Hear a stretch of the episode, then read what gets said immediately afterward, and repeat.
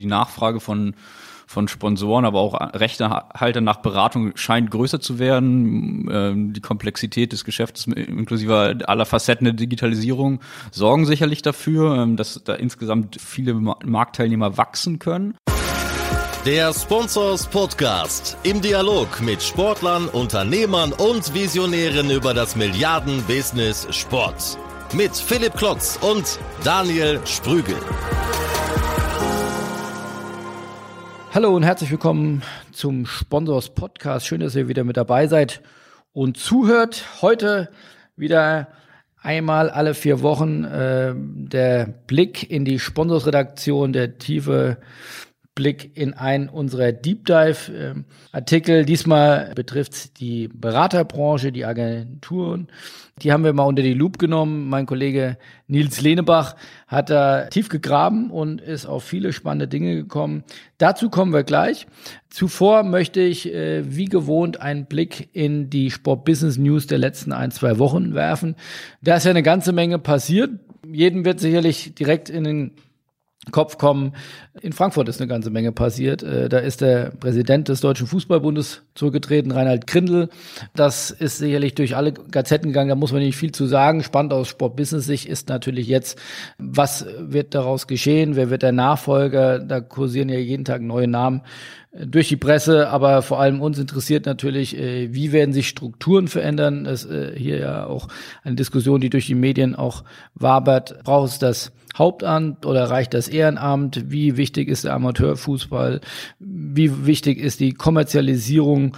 Klar ist, ähm, welche Meinung wir dazu einnehmen. Äh, ich glaube, ein Verband, der einen Umsatz von 300, 400 Millionen Euro macht, dass man das nicht mehr ehrenamtlich machen kann und gleichzeitig auch noch so viel gesellschaftliche Aufgaben und politische Aufgaben ja auch äh, verantworten muss. Ähm, das äh, sollte nicht mehr im Ehrenamt, das sollte ins Hauptamt gehen. Aber wir haben das nicht zu entscheiden und äh, werden das weiterhin sehr interessiert äh, verfolgen. Äh, weitere spannende News äh, finde ich aus der Premier League. Äh, die hat ja nicht nur die Bundesliga in der, bei allen drei Champions League Spielen geschlagen, sondern eilt auch in Sachen Finanzen ähm, voraus. Dort wurden jetzt die Zahlen des letzten Geschäftsjahres von Tottenham Hotspur bekannt, äh, die haben einen Rekordgewinn äh, zu vermelden und zwar nach Steuern immer noch 131 Millionen Euro Gewinn.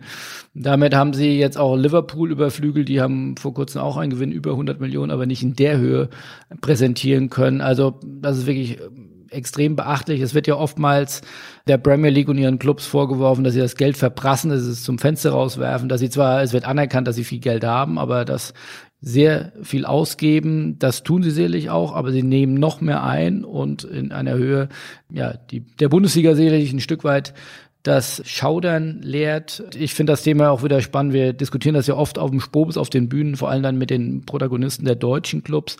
Da herrscht immer noch so ein bisschen das äh, Bild vor, dass die Engländer ja nur das Geld rauswerfen und ähm, das, glaube ich, ist mit Blick auf die Zahlen nicht ganz so. Also die Profitabilität und die Rentabilität der englischen Clubs, auch die ist in neue Sphären gestiegen und geht sicherlich einher mit der, mit der sportlichen Leistung. Da muss ich die Bundesliga warm anziehen und weiter Gas geben, damit wir da nicht zu sehr abgehängt werden, weil da haben wir sicherlich alle nichts davon, äh, wenn wir äh, da nur noch in die zweite, dritte oder vierte Reihe abrutschen.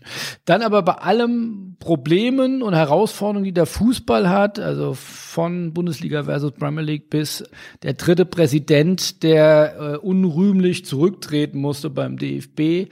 Ähm, Deutschland äh, hat weiter Lust auf Fußball.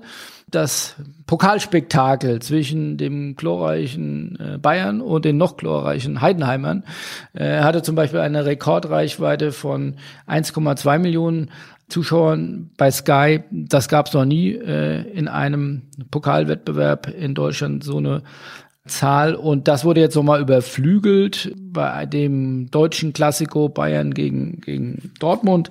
Jetzt kürzlich in München stattgefunden mit einem heroischen 5 zu 0 für den FC Bayern München.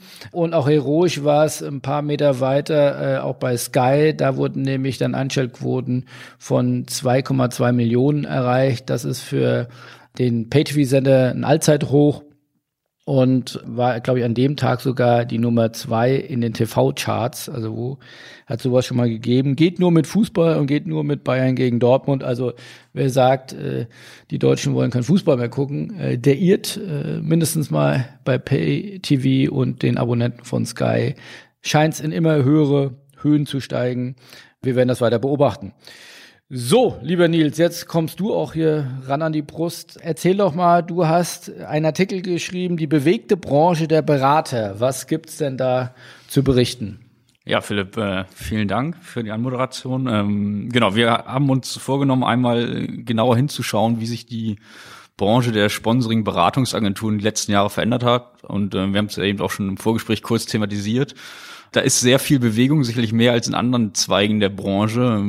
Wir sind gerade mal durchgegangen, wie viele Agenturen es gibt, die vielleicht vor fünf, sechs Jahren noch gar nicht auf dem Markt waren oder die vor fünf, sechs Jahren mit einem anderen Schwerpunkt unterwegs waren oder auch mit einer anderen Mitarbeitergröße.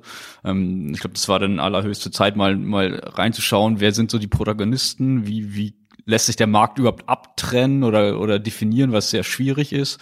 Ähm, ja, deswegen der Artikel und ähm, genau, vielleicht steige ich direkt ein mit so ein paar Kernerkenntnissen. Ähm. Absolut, ich glaube, auch da den Hörer nochmal mitgenommen. Normalerweise werfen den Blick ja voraus in einen Artikel, den wir jetzt diese Woche publizieren. Wir haben jetzt ähm, eine Ausnahme gemacht, dass wir auch den Blick nochmal da zurückwerfen, weil der Zone-Traffic bei uns auch dann gesorgt hat und so viel Aufsehen gebracht hat, wo wir gesagt haben, den müssen wir jetzt einfach nochmal im Nachgang diskutieren. Insofern, ja, bin ich sehr gespannt, was, was sind deine Erkenntnisse? Genau, also zum einen, glaube ich, kann man sagen, dass, dass der Markt an sich wächst, also die Nachfrage von von Sponsoren, aber auch Rechtehalter nach Beratung scheint größer zu werden. Ähm, die Komplexität des Geschäfts inklusive aller Facetten der Digitalisierung sorgen sicherlich dafür, ähm, dass da insgesamt äh, viele Marktteilnehmer wachsen können. Das ist sicherlich das eine. Ähm, also Was ja im Übrigen in der Diskussion, die wir auch oft ja führen, entweder beim Spobis oder auch in unseren Medien, ja oftmals in eine andere Richtung tendiert. Also von daher finde ich das schon eine spannende News. Ähm, es geht ja auch oftmals die Diskussion, oh, Sponsoring, richtiges Sponsoring wird gar nicht mehr betrieben. Wir machen nur noch Mediabucher, es geht nur noch TKP.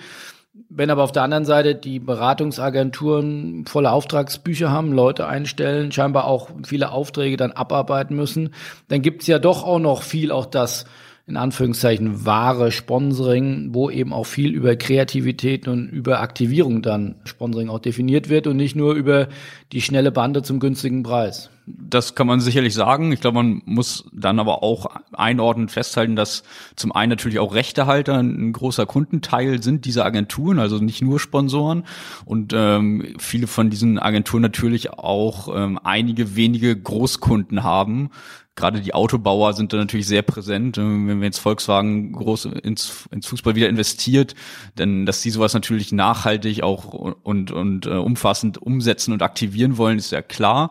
Aber ähm, also das sind, muss man schon sagen, dass da einige wenige Großkunden häufig bei den Agenturen auch vorhanden sind. Also dass man jetzt, glaube ich, nicht um Umkehrschluss sagen, da einen Gesamttrend für die Branche raus, rauslesen kann. Aber klar, ja, da, vielleicht ist man dann doch ab und an auch mal zuvor zu kritisch gewesen, wenn man solche Grundtendenzen im Sponsoring ähm, bewertet. Es gibt vielleicht beide Entwicklungen. Ne? Genau, ich glaube auch, ja. Und, und, und spannend ist natürlich auch der, ein zweiter Punkt. Ähm, natürlich ist das Geschäftsmodell dieser Agenturen per se natürlich sehr, sehr personalabhängig, so, und damit natürlich schwer zu skalieren. Ja, da merkt man natürlich, dass, dass alle Branchenteilnehmer gucken, wie gehen sie mit dieser Challenge um, ja, und dass sich natürlich gerade die Kundenakquise sehr aufwendig ist, ähm, ist ja auch keine neue Erkenntnis und insofern hört man natürlich schon den Trend raus, dass jeder versucht, eher mehr Dienstleistungen einem Kunden anzubieten, im, im Wissen, dass es natürlich irgendwo auch das alles als Geschäftsmodell bei aller Kreativität auch das Geschäftsmodell funktionieren muss. Und ähm, da ist klar zu erkennen, dass jeder auch in, in der Breite mehr Themen belegen will, auch durch Zukäufe teilweise, um halt aus, aus möglicherweise aus einem Kunden mehr herauszuholen und, und möglicherweise auch größere Kunden bedienen zu können, auch international. Die erste Agentur, die du dir vorgeknüpft hast in dem Artikel, war ja Jung von Matt. Die haben ja äh, aus mehreren Aspekten ganz schön viel News produziert. Ähm, du hast ja auch die, die Trennung von Raphael Brinkert, der Galionsfigur ursprünglichen von Jung von Matt Sports, aber dennoch äh, scheinen die on track äh, und sind ja sehr selbstbewusst, auch mit neuen Höchstständen bei den Umsätzen. Ich glaube, läuft weiterhin gut bei denen, oder? Ja, den, den Eindruck äh, kann man auf jeden Fall gewinnen. Ich glaube, man muss dann so ein bisschen schauen, wie es jetzt mit etwas weiterer Zukunftsperspektive sich entwickeln wird. Ähm, ich weiß nicht, ob du es mitbekommen hast. Äh, Raphael Brinkert hatte sich ja selbst dann bei Twitter auch nochmal zu der Thematik geäußert und der so ein bisschen mit, mit einem Kleinzwinkern äh, angemerkt, dass das Jahr 2018, über das wir jetzt ja hier reden, natürlich von ihm auch noch weitgehend geplant wurde wo da dann genau die Wahrheit äh, liegt, ähm, wissen wahrscheinlich nur wenige. Äh, insofern, klar, aber das, das ist sicher ein Punkt, den, den er machen kann. Ähm, und, und wir werden dann beobachten müssen, wie es denn vielleicht Ende 19, Mitte 20 mal ausschaut. Äh, aber klar, ein Beispiel, ja, vor jetzt ziemlich genau sechs Jahren gegründet, jetzt bei 100 Mitarbeitern, jetzt soll es internationaler werden, das ist natürlich schon äh, mehrere Büros auch im Ausland. Genau, ich glaube bisher ja noch nicht, aber das ist genau der Plan oder das Gedankenspiel, da irgendwie sich weiterzuentwickeln. Und ähm, ja, ich glaube, das ist so ein, so ein ein sehr treffendes Beispiel für viele Facetten des Artikels, die wir jetzt besprochen haben. Wenn man von 0 auf 100 Mitarbeitern geht in, in sechs Jahren, dann zeigt es ja, dass da irgendwie ein, offenbar ein Bedürfnis war in der Branche ähm, für diese Dienstleistung. Und ähm, ja, das ist sicherlich spannend jetzt. Und die, die neue, die neue Führungsriege, du meinst, du kennst sie ja wahrscheinlich noch besser als ich sogar. Robert, Robert Zietzmann. Genau, Holger Hansen, Holger Hansen. Ähm, Katja Kraus ist ja noch da geblieben ja, das ist jetzt sicherlich für die irgendwie eine große Herausforderung auch, aber man hat das Gefühl, die, die sind da äh, voller Ideen und, und, und setzen das um. Ähm, aber spannend, klar. Also ja, also unterm Strich bleibt für mich jetzt innerhalb von sechs Jahren so, ein, so einen Kurs hingelegt zu haben. 7,5 Millionen Euro Umsatz. Genau. Und, und trotz, trotz solcher Personalabgänge jetzt offenbar jetzt kein, keine größeren Einbußen hinnehmen zu müssen, das ist ja erstmal auch irgendwie ein Stück weit beeindruckend. Die, die auch äh, ja, beim Spobis sind auch ja, ein großer Partner mittlerweile äh, von uns, äh, Octagon, aber ähm, ja, haben da auch äh, viele neue Mandate gewonnen. Das lässt sich ja vor allem ja, auf das Mandat von, von Carsten Petri wird das zumindest ja auch ähm, ein Stück weit produziert oder projiziert. Ja, die wirbeln auch wieder viel Staub auf. Oder im Octagon war es ja mal lange ja deutlich ruhiger. Die geben auch richtig Gas. Hatten ja auch mal in einem Podcast-Interview äh, bei mir gesagt, wir wollen die Nummer eins werden im Markt. Genau, das, da ist natürlich die Frage, woran man das dann misst. Ja, genau. Also ich glaube, was dir natürlich auch in der Außendarstellung hilft, ist, dass äh, Carsten Petri da irgendwie im Vergleich zu anderen vielleicht ist nicht scheut, auch mal ein klares Wort, ist keine Geheimnisse, aber selbst die einfachen Dinge sprechen ja einige nicht aus und wenn, wenn man sich dann mit klaren Botschaften auch mal positionieren kann, hilft das sicherlich auch in der, in der Wahrnehmung. Ähm, ich habe das Gefühl, dass die jetzt erste gute Punkte gemacht haben, aber jetzt natürlich irgendwie schon auch klar selber wissen, dass sie jetzt irgendwie nochmal einen großen Schritt machen müssen, ähm, um auch in den internen Strukturen noch mehr äh, Spezialisten einstellen zu können, die auch, auch ganzjährig auf ihren Themen arbeiten können, um da wirklich nochmal einen signifikanten Schritt nach vorne machen zu können. Brauchen natürlich auch, und, und das haben sie so klar gesagt, wahrscheinlich keiner der anderen, dass weiteres Wachstum erfolgen muss und, und ja, deswegen äh, werden die sicherlich sehr, sehr intensiv um neue Kunden gerade äh, werben. Was Octagon ja auch ein bisschen auszeichnet und differenziert, ist ja, sie sind in einem sehr internationalen Netzwerk aufgehangen und, und denken ja oftmals oder können wahrscheinlich ihre komplette Stärke dann auch vor allem international ausspielen. Jetzt auch Carsten kenne ich ja auch sehr gut. Von Budweiser bis Mastercard ja viele international agierende Kunden, die ja dann sich auf große Wettbewerbe setzen und dann ja auch wahrscheinlich eine Agentur brauchen, die eben nicht nur in einem Land zu Hause ist, sondern dann eben auch weltweit. Ich glaube, jetzt ein deutscher Kollege, haben wir auch äh, jüngst geschrieben, der jetzt das Tokio-Büro von Octagon, wo ja die Olympischen Spiele stattfinden, aufbaut. Also ähm, die denken vor allem, nicht nur, aber auch stark international. Und was sie schon differenziert, das ist dann natürlich dann immer die große Herausforderung, wie sie das dann auch ähm, dann auch äh, ja delivern können, äh, dass sie ja sagen, wir wollen hier immer eine Shared Story, wir wollen eher immer einen sehr strategischen Ansatz machen. Wir wollen nicht nur eine Umsetzungsagentur sein, dann sind wir nicht die richtigen. Äh, wir wollen hier auf Augenhöhe eine, eine Sponsoring-Strategie äh, erarbeiten. Das geht natürlich dann schon tief rein und auch Carsten sagt ja an ein, zwei Stellen, äh, das ist dann bei den viel zitierten und oft durchgeführten Pitches dann auch oft ganz schön schwer, da sich A, das so rauszuarbeiten und B, aber auch die richtigen Mitarbeiter auf der Gegenseite dann auch zu haben, die es überhaupt entscheiden können. Dass es eben nicht nur die Sponsoring-Abteilung ist, sondern vielleicht dann ähm, die Marketing-Abteilung oder der Vorstand. Das steht ja eine Strukturherausforderung. Ja, das, das waren auch so Themen, die immer wieder in Gesprächen aufkommen. Ja, wie, wie sind die Strukturen auf Unternehmensseite? Wie, wie kann ich da ansetzen? Ähm, das bleibt sicherlich eine Herausforderung und ja, da, da wird man jetzt auch mal ganz genau hingucken können, ähm, wenn, wenn das klare Wachstumsziel da ist, ob das nur wirklich möglich ist, nur mit so mit sehr mehr strategisch beratend ausgerichteten Mandaten oder ob man vielleicht doch nochmal sagen muss, wir müssen den einen oder anderen Kunden aus dem anderen, mit einem anderen Schwerpunkt auch nochmal mitnehmen, einfach um Wachstum zu erzielen, ne? weil das ist ja klar, dass, dass alle Teilnehmer darauf aus sind, ähm, möglichst viele Beratungs- und Kreativleistungen zu verkaufen. Aber ne, genauso klar ist natürlich auch, dass das jetzt bisher bei vielen auch noch nicht der ganz große Schwerpunkt ist. Also dieses, dieses Gap wollen, wollen viele schließen und es wird vermutlich ja nicht allen gelingen, weil da wird ja eine ganz andere ähm, Marktbedürfnis plötzlich entstanden sein müssen. Was für mich die mit spannendste Info war von dem Artikel, ist ja für mich der, der Hidden Champion deiner Aufdröselung ist für mich ja Branson Emotion. Also wenn man sagt, natürlich muss man auch hier bis nach Zahlen gehen und in einem Kreativ- und, und äh, Beratungsumfeld äh, ist natürlich schwer an, an feste KPIs zu kommen. Da klammern wir uns natürlich stark an die Umsatzgröße. Da muss man allerdings sagen, Respekt. Also wir, man hört ja viel von Jung von Mod Sports. Die sind ja sehr gut auch im Marketing. Aber Brands Emotions eher bisschen leisere äh, Vertreter aus, aus München, Frank und Rüdiger, äh, Frank Kamp und, und Rüdiger Ohl mit 16 Millionen Euro Umsatz, äh, mehr als doppelt so viel wie Jungformat Sports. Das finde ich schon beachtlich. Also schon eine sehr respektable Größe und ganz still und heimlich zum Branchenprimus gewachsen. Genau, also man muss sagen, dass, dass jetzt diese 16 Millionen Planzahlen sind für 2019, insofern noch ein klein, kleines Fragezeichen und, und Beraterhonorare von 11 Millionen dabei. Das ist natürlich die, die Vergleich, der Vergleichswert zu Jung von Matt dann. Aber klar, dass die Kollegen natürlich jetzt gerade mit dem, mit dem Gewinn von Volkswagen und der Fußballsache einen Rückenwind haben, liegt auf der Hand. Äh, und, und ja, also da, da, klar, die sind vielleicht manchmal so ein bisschen unter, unter Radar gelaufen. Aber ja, auch um die knapp 100 Mitarbeiter. Ähm, auch, auch ein sehr, sehr großer, großer Player. Und natürlich ganz interessant, weil du hattest jetzt ja auch bei, bei Octagon so ein bisschen gesagt, Mensch, ein europäisches Netzwerk hilft natürlich. Und bei Jung van Watt wird man ja auch sagen, das Gesamtnetzwerk hilft. Und da gibt es sicherlich auch immer Vorteile. Ähm, aber die, die Kollegen sind, machen das jetzt alleinstehend und, und ähm, das ist natürlich auch ein schönes Beispiel dafür, dass geht dass, auch anders. Ja. Genau, dass es für alle Argumente immer auch, auch auch Gegenbeispiele gibt und und äh, die natürlich für sich dann anführen, dass man natürlich situativ mit anderen Agenturen zusammenarbeitet, aber vielleicht nicht immer in dem gleichen Setup.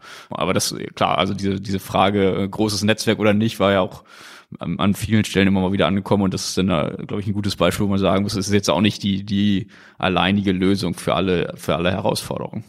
Wie steht's denn um um Lager der Sports? Wir haben ja vor, wie lange ist her, zwei, drei Jahren, äh, Aktio auch äh, gekauft äh, seinerzeit und, und das dann auch zusammengeführt unter Lager der Plus.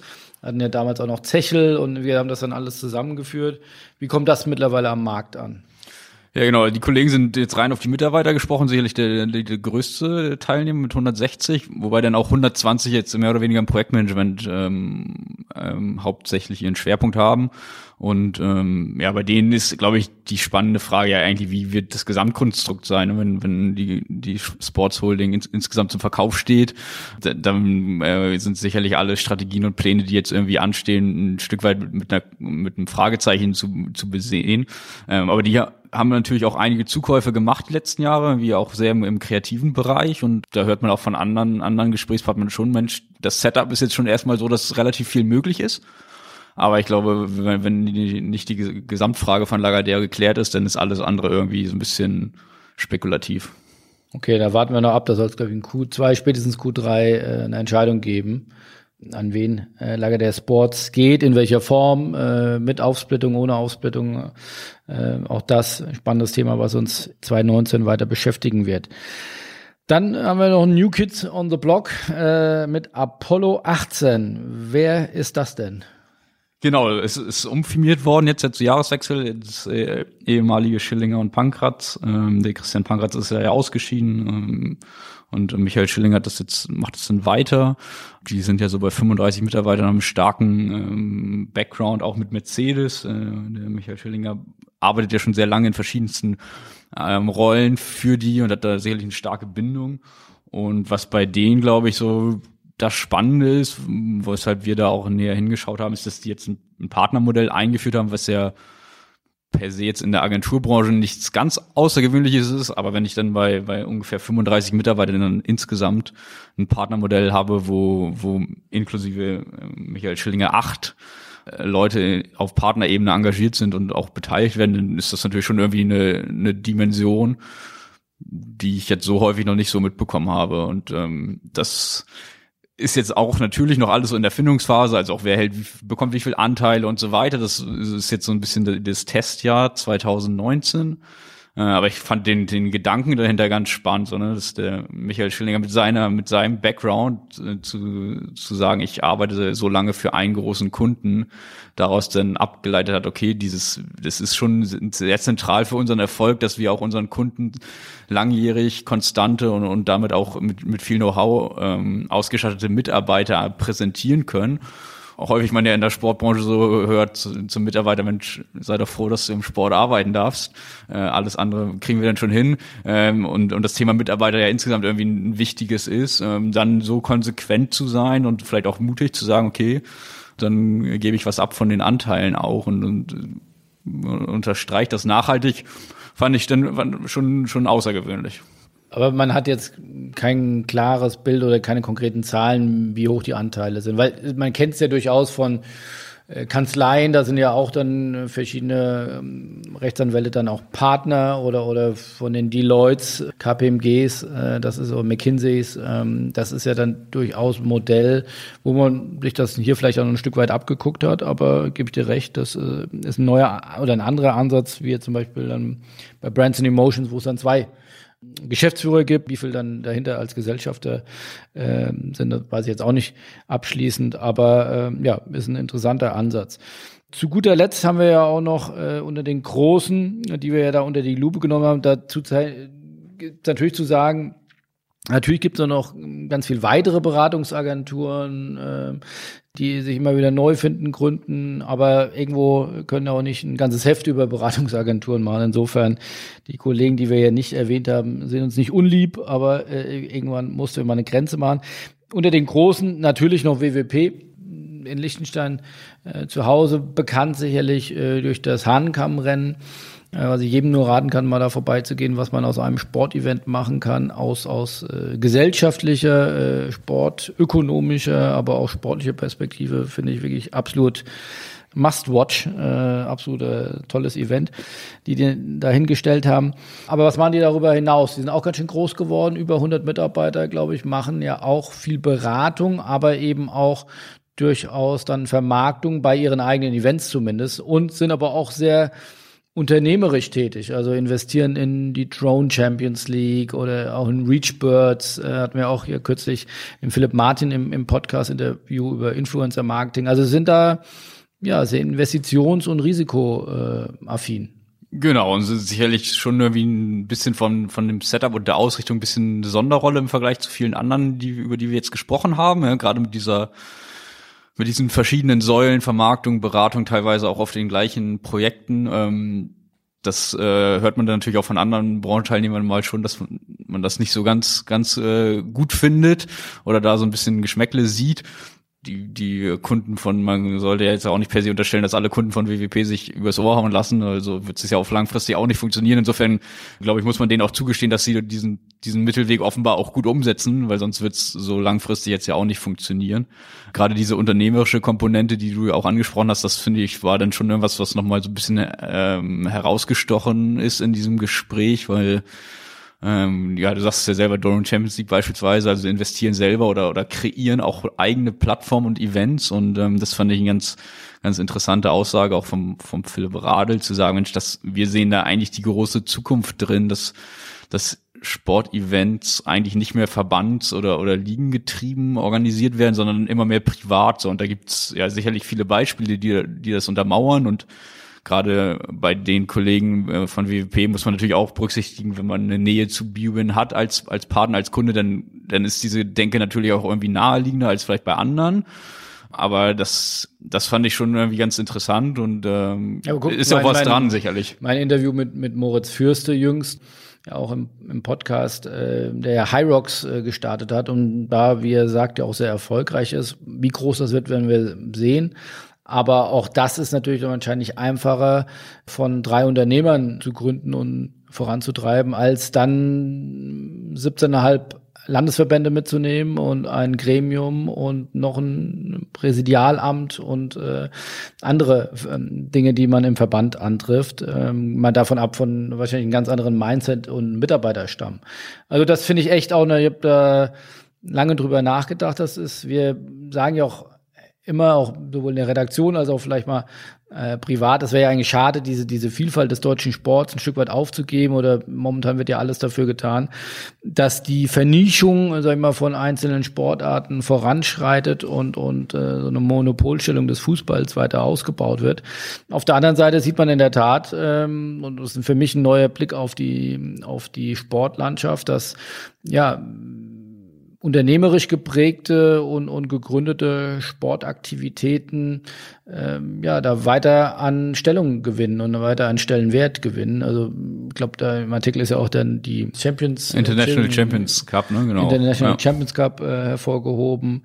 Aber es gibt sicherlich, äh, wie gesagt, noch andere Beispiele. Ich glaube, im Tennis passiert auch gerade äh, eine ganze Menge, wo ja auch Investoren dort neue äh, Wettbewerbe oder auch vielleicht eine neue Zählweise dann auch etablieren wollen. Also Sport ähm, am Kernprodukt weiter zu ja, verändern und auch innovativer zu gestalten. Ähm, ich habe jetzt im nächsten interessantes Podcast-Interview äh, mit dem Sieger vom Köln Accelerator Programm. Das ist äh, mit dem wundervollen Namen Kiss My Score. Äh, da geht's um ja Kick-Tipp 2.0, also um um um ja Sportsbetting ohne ohne Geld, so mit Freunden eine Vorausschau treffen oder, oder zu tippen, wie ein ein Spiel ausgeht. Und er, und er sagte ein spannendes Gespräch mit dem Joar heißt er aus aus, aus Lissabon. Er sagte, für die junge Zielgruppe ist Fußball eigentlich zu langweilig. Äh, wir müssen äh, das schneller machen, ähm, attraktiver, ähm, more Fan Engagement und und äh, das kann so ein Angebot der Eins sein, aber einfach nicht zu sagen, das muss jetzt auch für die nächsten 50 Jahre die goldene Regel sein, äh, wie das Spiel gespielt wird, sondern äh, sich da vielleicht auch wiederum neu zu erfinden. Ich finde, manche Sportarten haben das geschafft. Gerade so im, im nordischen Skisport finde ich so, früher wo es Bele, äh, irgendwann kam er aus dem Wald und, und mittlerweile sind das City-Events äh, im Sprint. Ich glaube, da hat sich schon das Wesen und der Charakter von Sportarten teilweise geändert und wie sich das jetzt weiterentwickelt und das jetzt auch dann vielleicht zu verschiebt von Verbänden. Vielleicht verbraucht man äh, in fünf bis zehn, 15 Jahren gar keine Verbände mehr oder die gibt es zwar auch noch an der Otto Fleck Schneise, aber die verwalten sich so ziemlich selbst, während ähm, ja viele andere Sportarten dann vielleicht neu entstehen. Also finde ich spannend, der Gedanke.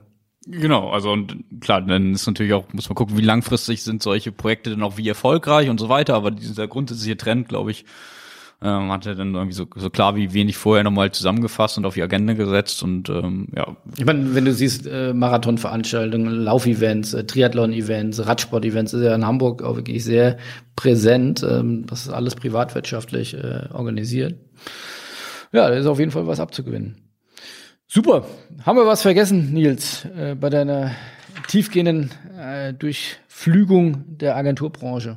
Ich glaube, soweit passt es. Wir wollen ja auch nicht den, den Hörer dann überstrapazieren. Haben wir auch mal die Rückmeldung bekommen, dass es dann zu lang wird. Insofern glaube ich, war es das jetzt ganz kompakt so auf den Punkt äh, und hoffe, dass, dass äh, wir auch jetzt auch die Podcast-Hörer nochmal einen guten und frischen Überblick bekommen haben. So sieht's aus. Ansonsten gern nachlesen bei uns, äh, auch wenn nicht mehr viel gelesen wird und nur noch gehört wird. Äh, das lohnt sich, kann ich euch sagen. Mal akribisch.